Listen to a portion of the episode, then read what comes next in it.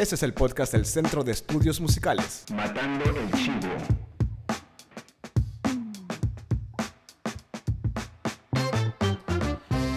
Hola amigas y amigos, bienvenidos a un nuevo episodio de su podcast Matando el Chivo, un podcast hecho por músicos y para cualquier amante de la música.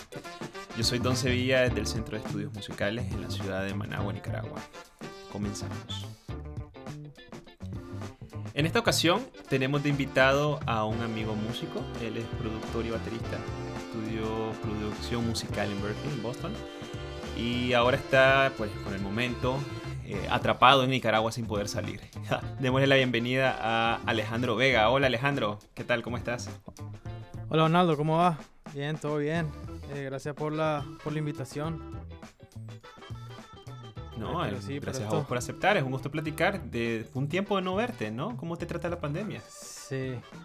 Pues ahí al inicio igual creo que fue como medio eh, shock, como en todos lados. Pero Claro. por dicha creo que han estado, pues, se han acomodado las cosas muy bien y podido, he podido por lo menos estar ocupado y Qué bueno. al menos produciendo, pues, y seguir, tratar de mantenerme eh, haciendo música y, Claro. y eso. ¿Y te agarró acá en Nicaragua o estabas fuera? No, me agarró acá, de hecho, porque yo me vine a finales de febrero para pues un trabajo y eso que iba a ser acá en marzo y justo comenzó, justo para ese entonces explotó en Nueva York, que era donde estaba viviendo Ya. y Oh, sí, y en aquí- Nueva York, no- eh, para marzo puso aquí. intenso ahí, ¿no? Sí, sí, exacto. Entonces ya más bien dije, no, ya mejor me quedo acá Claro. y, y aquí he estado desde entonces. Sí, no, si no estuvieras en- en- encerrado allá. Y como Sí, que encerrado en un apartamentito chiquito ahí en Nueva York, como que no debe ser muy agradable. Sí, sí, exacto. Exacto, entonces no, no me quejo de haberme quedado acá, pues, porque también, pues, que en la casa de mis padres, Claro, podido estar compartiendo con ellos y, y poniéndonos al día, pues, ya sabes. claro. Sí, Entonces- claro. Vos te has pasado más o menos entre ambos países, ¿no? O sea, a veces vivís eh, un rato, una temporada en, en Estados Unidos, otra temporada en Nicaragua. ¿Cómo te va con eso? Sí, más o menos así, o sea, eso ha sido como, como de, ¿cómo te digo? Como, o sea, no ha sido planeado, más bien. Fue como, me había, o sea, ya luego estudiar en, en, en Boston, cuando me gradué en 2015, Ujú, eh, aproveché el año que te en los estados como estudiante internacional para quedarte un año trabajando, pues. Entonces, luego de ese año eh, estuve en Nueva Orleans un tiempo, luego en Nueva York y ya luego me regresé a Nicaragua, pues. ¿Y por proyecto aquí. o por simplemente voy a ir a probar suerte a Nueva Orleans o, o qué onda? A Nueva Orleans fue, sí, fue como para ir a tocar y eso, pues. Ya, Y tenía un par de cosas ahí como medio platicadas que al final no, no cuajaron claro. y por eso decidí irme a, a Nueva York, pues que ahí fue donde sí pude pues conseguir más cosas, conectes, oportunidades, Claro. pasantías en unos estudios, entonces fue más, pues fue bastante, la verdad que me, me dio un montón, pues. Qué cool, qué cool. ¿Y qué tal la escena en Nueva York? Porque le- Sí. el- eh, para los músicos Nueva York, bueno, depende de tu género, supongo, ¿no? Pero si te gusta el jazz, si te gusta la salsa, si te gusta este géneros así como, pues no sé si el rock también esté como muy fuerte ahorita. Eh. ¿Qué tal la escena? ¿Cómo está todo por allá? Antes, bueno, obviamente antes de la pandemia, ¿no? Sí, pues es interesante porque en Estados Unidos siempre ha habido como un ping pong entre Los Ángeles y Nueva York, Ajá, como, sí, exacto. Como, o sea, como el, epic- como el epicentro de la música, por así Ujú. decirlo. Y en los últimos años, por lo menos a nivel de, no sé, del, del business, digamos, Ujú. se ha mantenido más enfocado en Los Ángeles, pues, o sea, toda la Sí. escena de entretenimiento está, el epicentro es ahí, pues, y en Nueva York, lo interesante de Nueva York es que, se, o sea, Nueva York ha mantenido igual su escena, pues, como, o sea, lo- el, el jazz Claro. se ha mantenido, o sea, todos los, los más, incluso todos los, los, pues, todos los señores viejos, pues, que, a la fecha todavía siguen tocando en Nueva York, eh, se han quedado ahí, ya sabes, y todavía podías ir a Smalls a escuchar a, eh, no sé, Ron Carter si querías, por ejemplo, etcétera. Entonces, eso se ha mantenido full. Em, luego está la escena de, eh, también de la salsa y eso, que sí también, pues, ya sabes, por la conexión con Puerto Rico, Claro. incluso con Dominicana también hay como una conexión interesante con el Caribe, básicamente, en Sí, general. claro.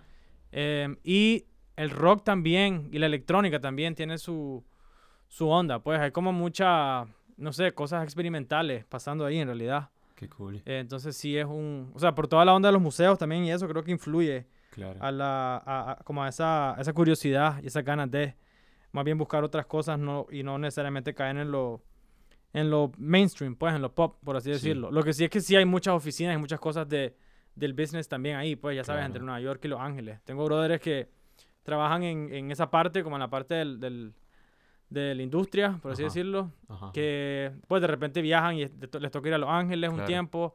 Nashville también, que es otro En centro Tennessee. importante. Sí. Wow. Y, ¿Y qué hay ahí? Y Nueva Eso York. suena como un pueblito ahí perdido en medio de- Sí. del continente.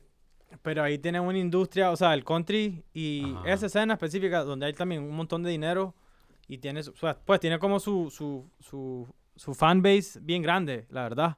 Entonces hay, hay bastante dinero y, y también hay otro, o sea, hay un- una gran cantidad de gente que trabaja full time ahí en música, especialmente compositores, cantautores y eso. Claro. Eh, entonces eso es interesante. Y de estudio, pues, por ejemplo, músicos de estudios, estudios hay un montón ahí sí. súper eh, reconocido. Entonces eh, también tiene su, su onda, Nashville. Qué cool, qué cool, no sabía de eso. Vos has trabajado produciendo a varios artistas nicas últimamente, ¿no? Y no solo como productor, sino también, este, tengo entendido, como ingeniero de mezcla. ¿Con quién has estado trabajando últimamente? Sí, pues en los últimos... Últimamente, vos te referís como, no, no sé, en los últimos tres años. más o Sí, menos? los últimos tres, tres, tres, cuatro años. Ajá. Sí, pues cuando estuve aquí en el 2016, que estuve como casi un año, bueno, dos años en realidad, porque me fui cuando, cuando explotó todo en el 2018. Claro. Me fui como a finales de mayo. Entonces estuve más o menos como dos años acá, que tenía un estudio ahí en Los Robles. Ajá. Em, y para ese entonces, sí, estuve trabajando con Monroy y Surmenage. Y eh, pues hice el último disco de ellos. También grabamos un disco de la Katia Cardenal, de música, ca- de, de música católica que hizo. Em, grabamos un par de cosas con La Cuneta. Para ese entonces también hicimos un EP con Momotombo, Ujú. el Mayo Funk, con Leche Burra también. Em, ¿Quién más? Y me últimamente estuviste nadie. también trabajando con el, con, con, con el hijo de Katia, ¿no? Con Siddhartha. Con Siddhartha, ah bueno, sí, con Siddhartha también, para ese entonces, de hecho, Ajá. en ese año, en ese tiempo que estuve acá, estuvimos, nos estuvimos juntando a escribir música, a escribir rolas desde cero, pues. Eh, una parte de estas rolas eran rolas que él ya tenía, eh, pues ya tenía compuestas con ukulele y voz o guitarra y voz. Entonces, básicamente nos juntamos como a hacer el track.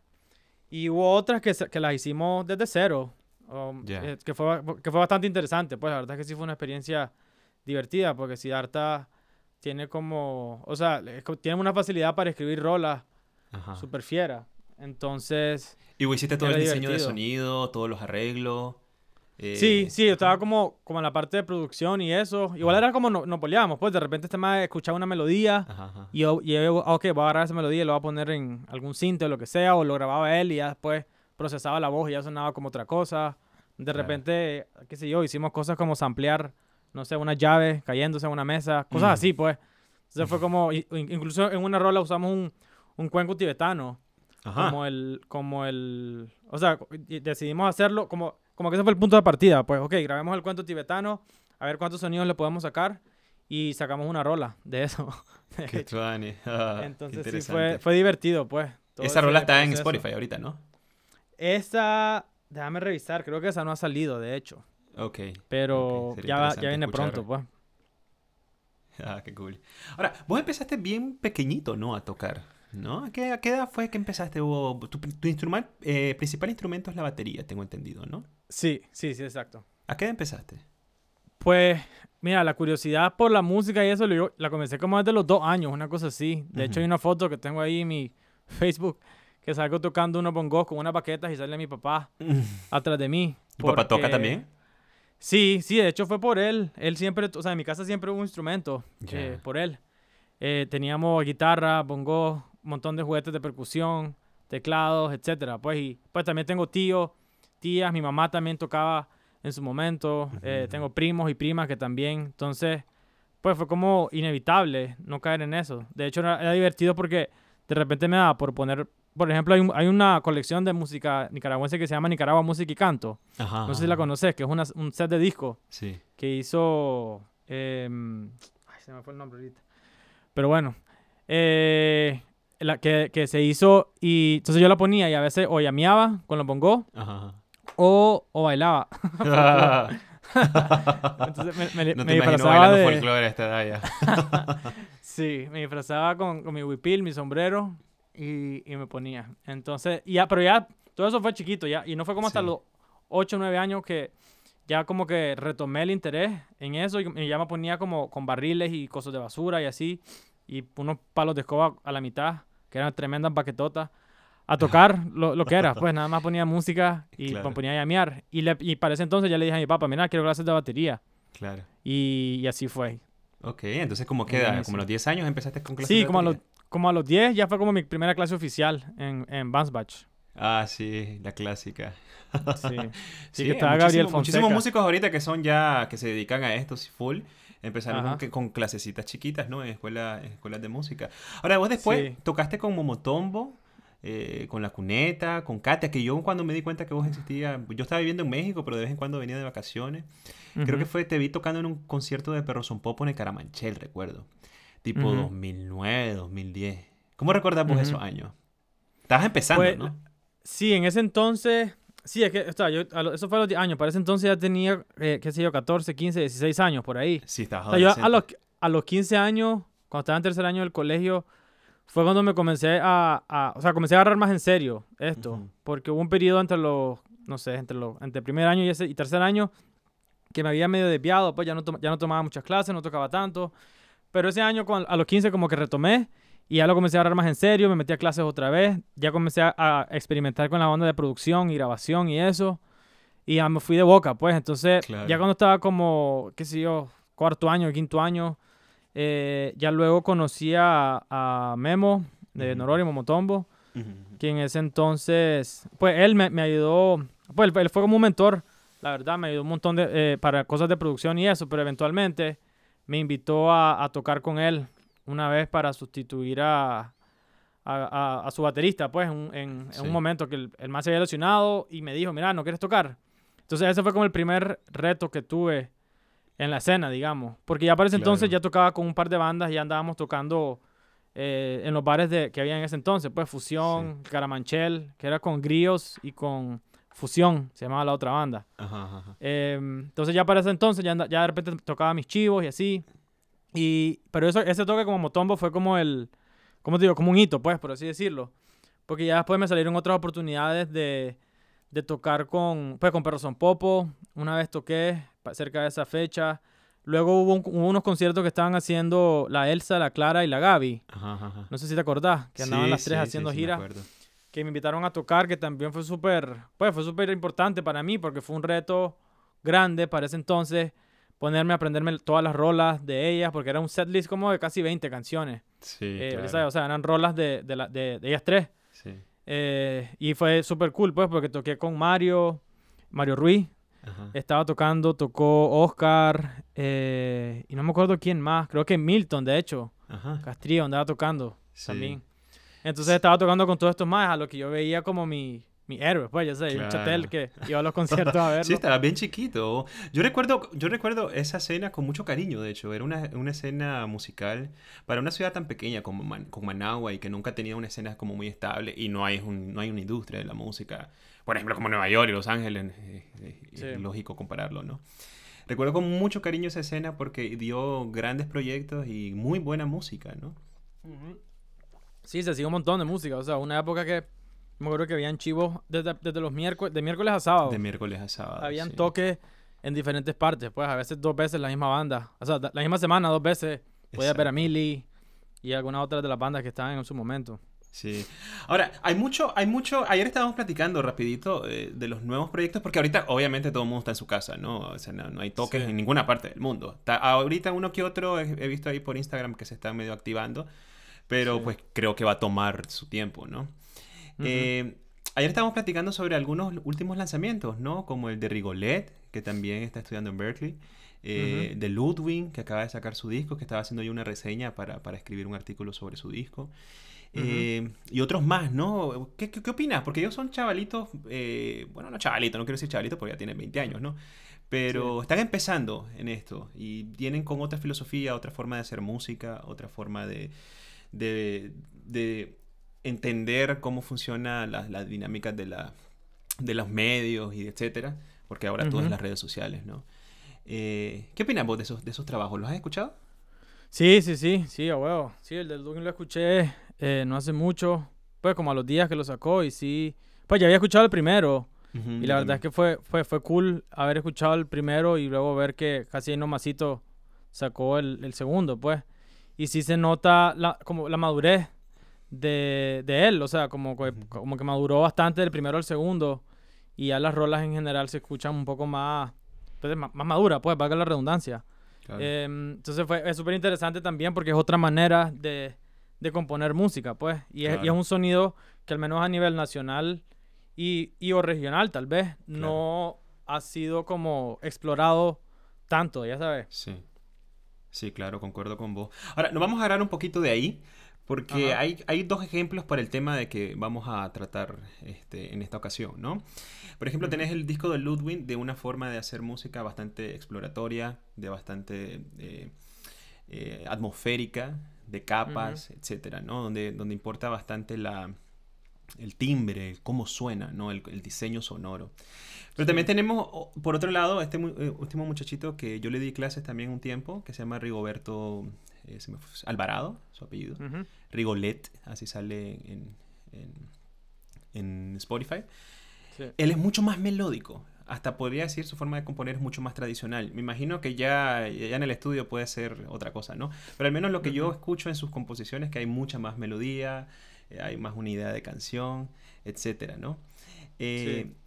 Entonces, agarrémonos de ahí porque hoy vamos a tener un tema como que a mí me apasiona muchísimo, ¿no? Que es la melodía. La melodía hoy en día específicamente. Estuvimos platicando Alejandro y yo a grandes rasgos sobre un video que vimos en YouTube, que le compartí ayer, eh, con un título un poco fatalista a mi juicio, ¿no? Que, que se llamaba eh, The Death of Melody, la muerte de la melodía. Eh, yo recuerdo que hace unos 10 años, tal vez más, leí este famoso libro del compositor gringo Aaron Copland, que se llama Cómo escuchar la música, eh, donde él expone los cuatro elementos de la música, ¿no? Una de las preguntas clásicas que nosotros hacemos aquí en el podcast, de hecho salió específicamente de ese libro, ¿no? De cómo vos como músico organizar dentro de tus gustos y experiencias y diferentes tipos de contextos, ¿no? Estos cuatro elementos, ¿no? La melodía, la armonía, el ritmo y el timbre. Yo a la pregunta siempre le agrego un quinto elemento. Ya vamos a llegar a esa pregunta porque es una pregunta que siempre me da demasiada curiosidad eh, escuchar la respuesta, porque nunca hay una respuesta igual a otra, ¿no? Yo le agrego un quinto elemento que es la letra, la cual es indispensable en la música cantada, ¿no? Aunque a veces es irrelevante lo que se dice dependiendo del artista, ¿no? El detalle está que en este video el autor retrata una realidad que hemos comentado, eh, yo, yo, yo en particular lo he comentado con muchos colegas, ¿no? En que en la música contemporánea la música ha sido relegada a un segundo plano. Con el auge de la tecnología y la música electrónica, eh, se da mucho mayor importancia y valor, por ejemplo, al, al ritmo, ¿no? Y al timbre, ¿no? Entiéndase la estética de la producción. eh, en comparación con la melodía, ¿no? Eh, Sí. Cosas que no pasaba, por ejemplo, con la música popular del siglo pasado, donde toda giraba en torno a la melodía. ¿Vos qué opinás al respecto? Sí, yo creo que, o sea, hay un montón de cosas que el, que el, el man que hizo el video eh, menciona, que yo creo que tiene mucho sentido, y que también es algo que eh, por mi lado sí he estado dándole vuelta y que he analizado, pues, y sí me llama la atención eso, porque yo, por ejemplo, escuchando la otra vez, no me acuerdo, en la casa de alguien, estábamos escuchando una rola de Bad Bunny, y yo me puse a escuchar con atención la melodía de la rola, y era como, o sea, ahora literal hay melodías y hooks o coros de rola que literalmente se quedan en una nota, Sí, dos claro. o tres. La, la, la, mucho. la, la, la, la, la, la, la, la. Sí, Exacto. básicamente. Entonces, no sé, es interesante porque luego, luego de escuchar algo que dijo el MA del video que, que, que estuvimos hablando, Ajá. él decía de que él cree, o, pues, algo que él percibe, es que como tal vez la, el consumo como inmediato, pues, o, la, que todo el mundo, que ahora todos estamos acostumbrados a, a tener todo como ya, Sí, ya sabes. claro. Sí, claro. O sea, ahora ya la música, o sea, la música que sí está súper trending, o sea, ya no tienen intros de más de, a veces ni siquiera tienen intro, y Ah, si es un intro son un dos compases, pero, o sea, no, no se tardan más de 10 segundos en, que, en comenzar a cantar, por ejemplo. Sí. Entonces yo creo que es como esa onda de que, de que, de que ya todo el mundo quiere todo ya, porque también las rolas ahora son mucho más cortas, pues, Sí. eh, eh, que son, no sé, dos, a- a- incluso menos de tres minutos, ya sabes. Ahora, hablemos Que- del mainstream, ¿no? O sea, eh, Sí, tambi- sí. también no podemos hablar de, de toda la música que se hace en el mundo, ¿no? Porque obviamente Sí, sí, sí. No, no estamos abarcando eso. No, no, no, no, yo estoy hablando del, del mainstream eh, Claro. específicamente, que es donde yo siento que es un poco más obvio. Sí, claro. Porque incluso hay cosas de, de música electrónica y así que tienen, que, hay, que son súper melódicas, pues. Sí. Y de repente tienen desarrollos y ya, se- ya, ya son rolas un poco más, para mí por lo menos a nivel de, de complejidad, ya un poco más profundas, pues. Sí, que son rolas claro. que ya son más como un viaje y como un, como una, casi como una película hecha rola, ya sabes. Claro. Entonces, sí, no sé, yo creo que eso de la melodía, sí, como que ahorita estamos en un impasse, no sé, un- una transición hacia algo, hacia otra, no sé, no sé si era, sea muy como eh, una palabra muy grande para describir No, esto. no pero creo que sea grande. Yo creo que estamos en otra era. Porque, Sí. de hecho, la vez pasada estábamos hablando con Milton que la forma de hacer música ahora, gracias al avance tecnológico, al menos que bueno, noso- nosotros somos un poquitito más grandes, unos añitos más grandes que vos, que cuando nosotros empezamos en la música, tipo 2002, 2005, no se podía hacer. O sea, vos no podías grabar un disco con una gran calidad o una calidad al menos aceptable en tu computadora, como hoy en día, como lo hace, por ejemplo, Ludwig, ¿no? Que escuchar y decir, wow, este más de dónde sacó tanto, tanta producción, ¿no? Pero es que la Sí. tecnología ahora te lo permite, cosa que no te lo permitía hace 20 años, ponele, ¿no? Exacto. Entonces, eh, la, la era, pues ya estamos, creo, pero eh, yo no sé si sea algo bueno o sea algo malo. No sé, dependiendo de cómo lo veas vos, ¿no? ¿Qué opinas vos? Sí yo, sí, yo creo que no es ni bueno ni malo, creo que es como consecuencia de, de los avances en general, porque también siento que, que irónicamente nunca en la vida habíamos tenido tanta exposición o nunca había estado tan accesible la música o cualquier medio, o sea, películas, música, libros, lo que querrás, Sí. te puedes meter a Google y, y lo buscas, o sea, puedes, si quieres escuchar algo, te metes a Spotify o YouTube o donde sea, buscas la rola la- y, la, y la puedes escuchar cuantas veces querrás. Ya Claro. sabes, yo, pues, tengo 28 años y yo todavía, eh, incluso me acuerdo de haber tenido mis cassettes que me gustaban, mis discos, o sea, cuando yo tenía bandas que me gustaban mucho y yo estaba pendiente de cuando iban a sacar nuevos discos, yo me acuerdo de estar llamando diario a, a- a las tiendas de discos de aquí Sí. para ver cuándo le llegaba el disco. Oh, ya lo tienen, oh, ya lo tienen. Sí, y yo me iba, lo compraba el disco y le daba play hasta que ya no, hasta Hasta rayarlo. que se rayaba, sí, claro. Entonces yo creo que también debe ser como una conse- pa- para mí, mi percepción, es como una consecuencia de, de la sobrecarga de, de- de- o de la facilidad que tenemos, pues, como que ya, ya se, ha, como que se ha perdido la, lo místico y lo especial de, de valorar la música y, y, pues, en este caso la música, que es lo que estamos hablando, y de valorar un disco por como tal, como que ya, siento como que, no sé, tal vez un poco atrevido de mi parte decir eso, pero como que la gente tal vez ya no escucha de manera activa música, Claro, no no, tanto no, como no antes. creo que pues. sea, no creo que sea atrevido, porque Yo creo que ahora es Sí. como pasivo, como que mucha gente escucha, escucha música de manera pasiva, ya sabes, haciendo Claro. ejercicio, sí. o lavando los platos, limpiando la casa, o Sí. manejando.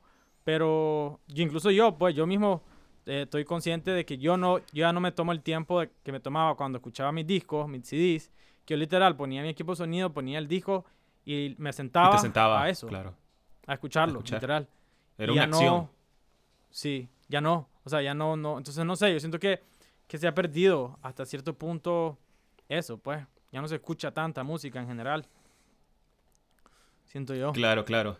Yo creo que con el auge del trap, el reggaetón, el hip hop y la mayoría de géneros urbanos, donde lo más importante eh, es el diseño de sonido, ¿no? Y obviamente el ritmo. La melodía ha quedado un tercero o hasta cuarto plano, ¿no? Dentro de los elementos que conforman una obra. Pero no solo, no solo en esos este, este, géneros en particular, en otros géneros como el pop. De hecho, eh, hay una canción que estaba acordándome ahorita de, de Lady Gaga, que sacó un disco hace un par de años que se llama Million Reasons, no sé si la ubica que el, ah, a, la melodía.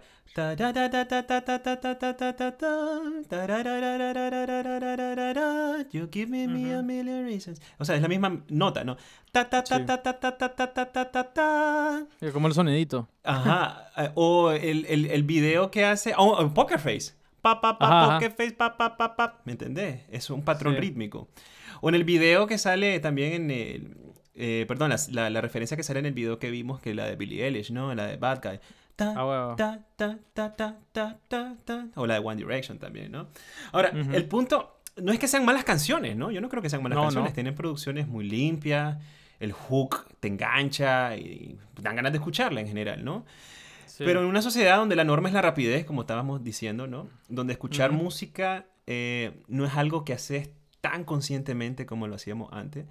La gente quiere cosas como más fáciles de digerir, ¿no? Y el ritmo es Sí. uno de los elementos más fáciles de digerir.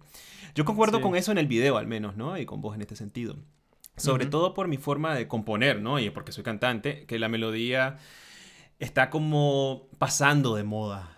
¿Vos crees? Sí. O ya pasó de moda, no sé. ¿Vos crees igual?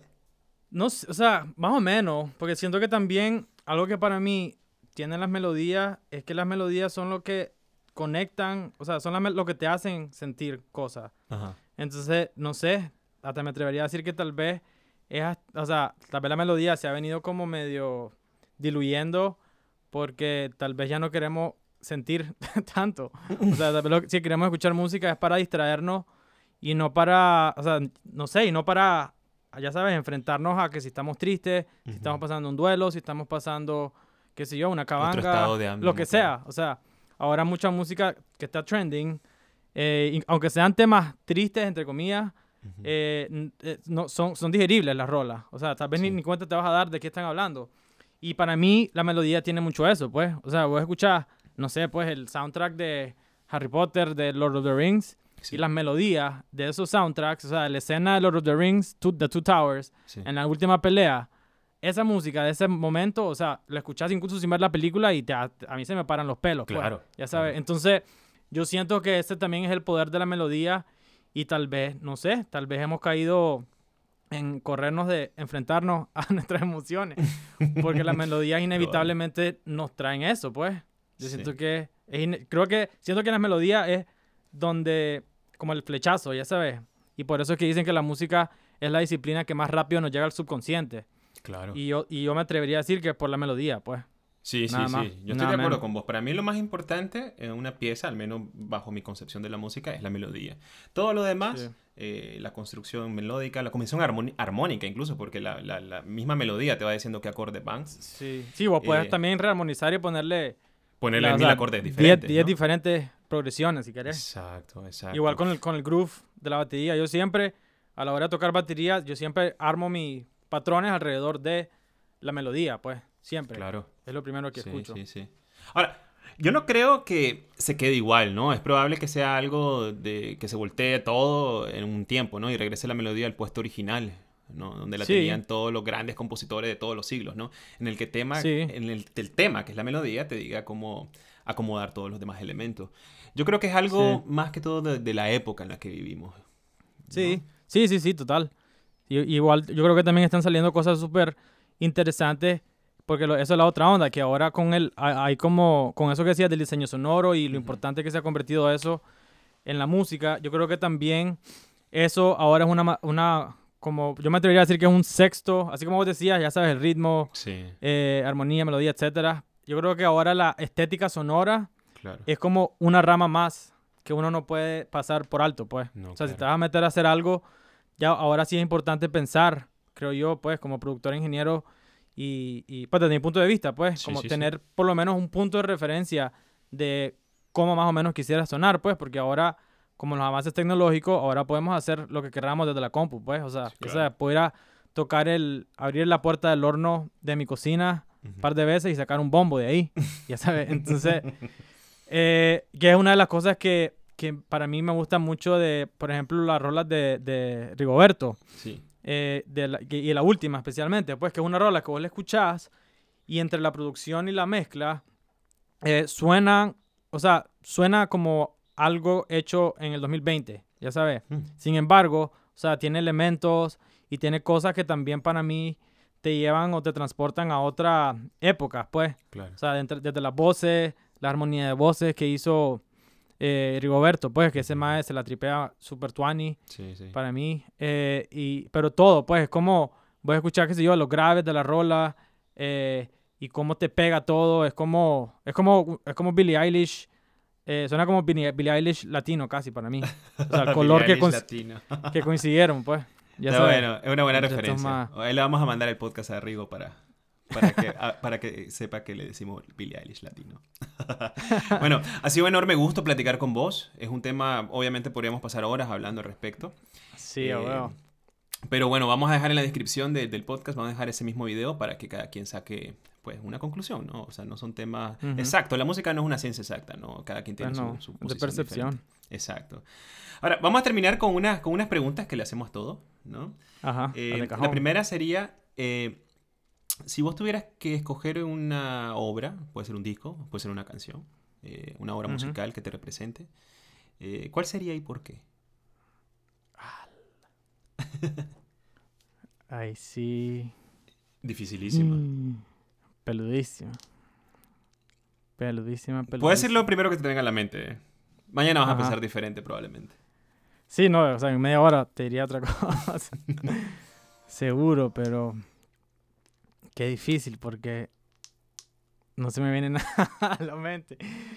Porque la verdad es que cambio, como cambio, cambio tanto de, de, no sé, de gusto, por así decirlo. ¡Hala, qué Bueno, por ejemplo, mira, yo a mí algo que, que, que, que realmente me podría, me podría representar o que diga, Ujú. wow, qué clase de obra esta, por ejemplo, es lo que en Computer de, de Radiohead. O el In Ujú. Rainbows de Radiohead, ¿no? Que es mi banda favorita. A Oh. otra persona aquí vino, ah, bueno, no vino porque todo es online, pero eh, estuvimos con una chica de, de- de España en que puso la consagración de, de- la primavera de Stravinsky, ¿no? Que es una obra que te quedas así, este, em- embobado cuando la escuchas. Sí. Entonces, no sé, tal vez algo de los Beatles, tal vez algo... tal vez Ah, algo no que sé. ha hecho. Ajá. No, no. Eh, No, eso está, está difícil. Eso. Sí. ¡Hala! Y si pasamos a otra pregunta. Ok, pensala, pensala, a ver si, te ocurre algo. Dale, dale. Eh, ya que estábamos hablando de los elementos de la música, esa, esa pregunta es excelente, ¿no? Para vos, ¿qué es una buena canción? ¿No? Si vos pusieras eh, como en una jerarquía la melodía, la armonía, el ritmo, el timbre y la letra. Ritmo Ujú. puedes meter la... Perdón, el timbre pudieras meter toda la cuestión de, de producción, porque como suena, ¿no? El, color. Eh, ¿Cómo los organizarías vos para, para generar esa canción muy buena que a vos te gustaría lograr? Eh, pues para mí es la melodía primero. Claro. eh, luego la, la letra. Ok. eh, luego em, la estética como sonora. el diseño sonoro, digamos. El timbre, pongámosle. Sí, el timbre. eh, luego el ritmo. Wow. Y después la armonía. y después la armonía. Sí. Ok, eh, dijiste el ritmo en cuarto lugar y es raro viniendo de un baterista. Sí. sí, pero es por lo mismo, porque cuando yo escucho música, o sea, lo que yo más me fijo en, en general es como la melodía, pues. Claro. O sea, yo escucho música para baterista. Si quiero escuchar música para, para baterista, voy a escuchar a música de Marjuliana, por ejemplo. Claro. O, o Donny McCaslin o alguien así. Claro. Aunque también tiene melodías eh, increíbles, pues. Eh, pero ya- también me gusta escuchar música de cantautor o cantautora, digamos. Claro, claro. Ya sabes, de repente me dan ganas de literal solo escuchar a Maya con su guitarra y su voz, o su piano y su voz. Sí, claro. Eh, entonces, no sé, pero para mí creo que al final, si estás escuchando algo y te hace, te sabes, te mueve algo por dentro, para mí eso es lo más importante y para mí viene de la melodía. Claro. Sí, coincidimos en eso. ¿Cómo te ves en 10 años, Alejandro? En 10 años, eh, ¿Qué te gustaría pues que estuviera pasando con tu vida? pues fíjate que me gustaría poder, a nivel de carrera, Claro. específicamente. Ajá. No, no sé, tal vez Eh. quieres casarte y tener 10 hijos, uno, uno por año. No, pues creo que creo que me gustaría poder estar como pues en una posición donde estoy haciendo eh, pues trabajando en proyectos y con personas que pues haciendo música y, y proyectos con propósito pues. Eh, ya sea eh, solo música o he estado también últimamente trabajando en cosas un poco más multidisciplinarias con video, imagen, etcétera. Entonces, ¿Estás haciendo videos también ahorita? Sí, estoy aprendiendo programación visual y aprendiendo síntesis de video, procesar, pro- o sea, hacer como videos y ver cómo hacer cosas audiovisuales Ajá. conectadas, ya sabes, ya sea que el video eh, cree música o pues reacciones y a- a- a- salga música del video o viceversa, pues que de la música salga algo visual. Sí. Interesante. Em, sí. Entonces, eso. Qué bien, qué bien, qué bien. Ok, eh, muy bien. Entonces, no, no, no te ocurrió ninguna obra, ¿verdad? Sí, es una obra que, pues, como te Ajá, digo, mi percepción cambia mucho, pero creo que es el disco de Alamar de Vicente García. Ajá. ¿Y por qué? Sí. Porque soy súper fan de Vicente. Ajá. La verdad es que me gusta un montón cómo él ha hecho, él ha traído como el spotlight eh, de una manera diferente a Juan Luis Guerra a la música dominicana, pues. ¿Te gusta o mucho sea, la música latina? En general sí. Y de hecho mi segunda opción iba a ser el disco de Ciclos de Luis Enrique.